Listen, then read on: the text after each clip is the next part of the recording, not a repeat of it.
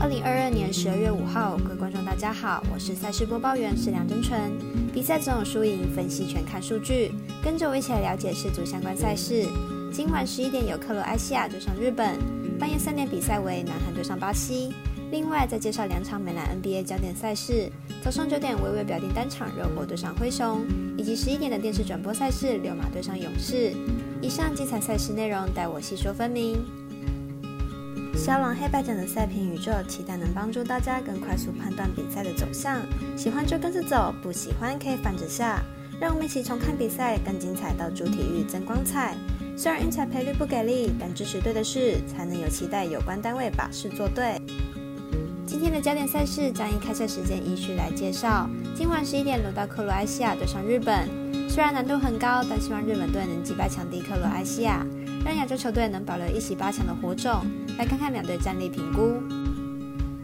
本场比赛为世足杯的十六强赛，主队日本从死亡小组一组中第一名晋级。日本在小组赛中力压了西班牙与德国这两支欧洲劲旅，而且都是在逆风的情况下翻盘。由此可知，日本的实力是不错的。看好有持足韧性的日本能够力压克罗埃西亚。克罗埃西亚为上一届世足杯的亚军。本次从 F 组以第二名晋级，球队在小组赛的成绩为一胜二平，球队后防能力很好，三场比赛仅丢失一球而已。而且日本的球风也偏保守，因此本场比赛看好球数不会太大。分析师赤井金童预测日本不让分主胜，预测正比一比二。半夜十一点的比赛组合是南韩对上巴西，同为亚洲强队的南韩想要击败冠军候补巴西难度颇高。马上来回顾两队在小组赛中的表现。主队巴西为居组第一名，小队在小组赛的第二轮即锁定了一个晋级名额，因此球队最后一战时做出了不少轮换，在体力方面略胜南韩一筹。而且巴西的阵容豪华，球队没有意外的话会是夺冠热门。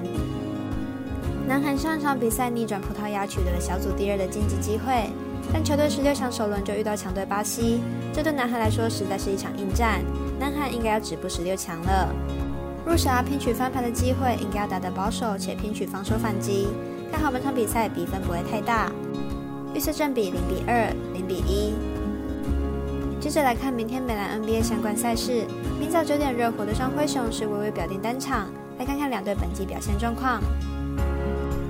热火本季客场战绩仅三胜八败，但上一场比赛爆冷在客场击败东区龙头塞尔提克，状况可能有稍微提升。明天对战灰熊的比赛可以再观察。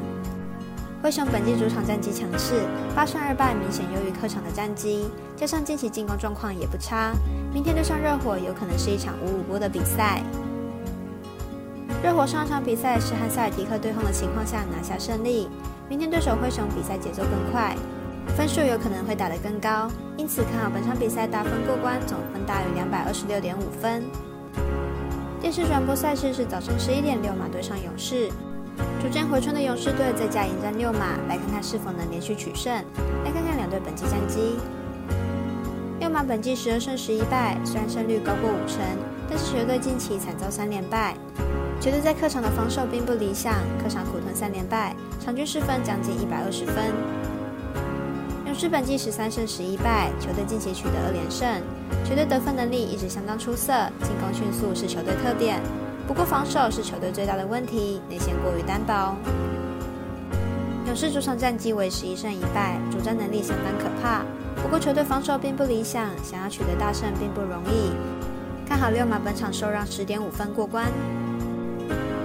以上节目内容也可以自行到脸书、FB、IG、YouTube、Podcast 以及官方赖账号 Woon 等搜寻查看相关内容。另外，申办合法的运彩网络会员，请记得填写运彩经销商证号。不怕中尾晚开盘，因为网络投注超方便。有疑问可以询问全台运彩店小二。最后提醒您，投资理财都有风险，想打微微，仍需量力而为。我是赛事播报员史梁真纯，我们下次见喽。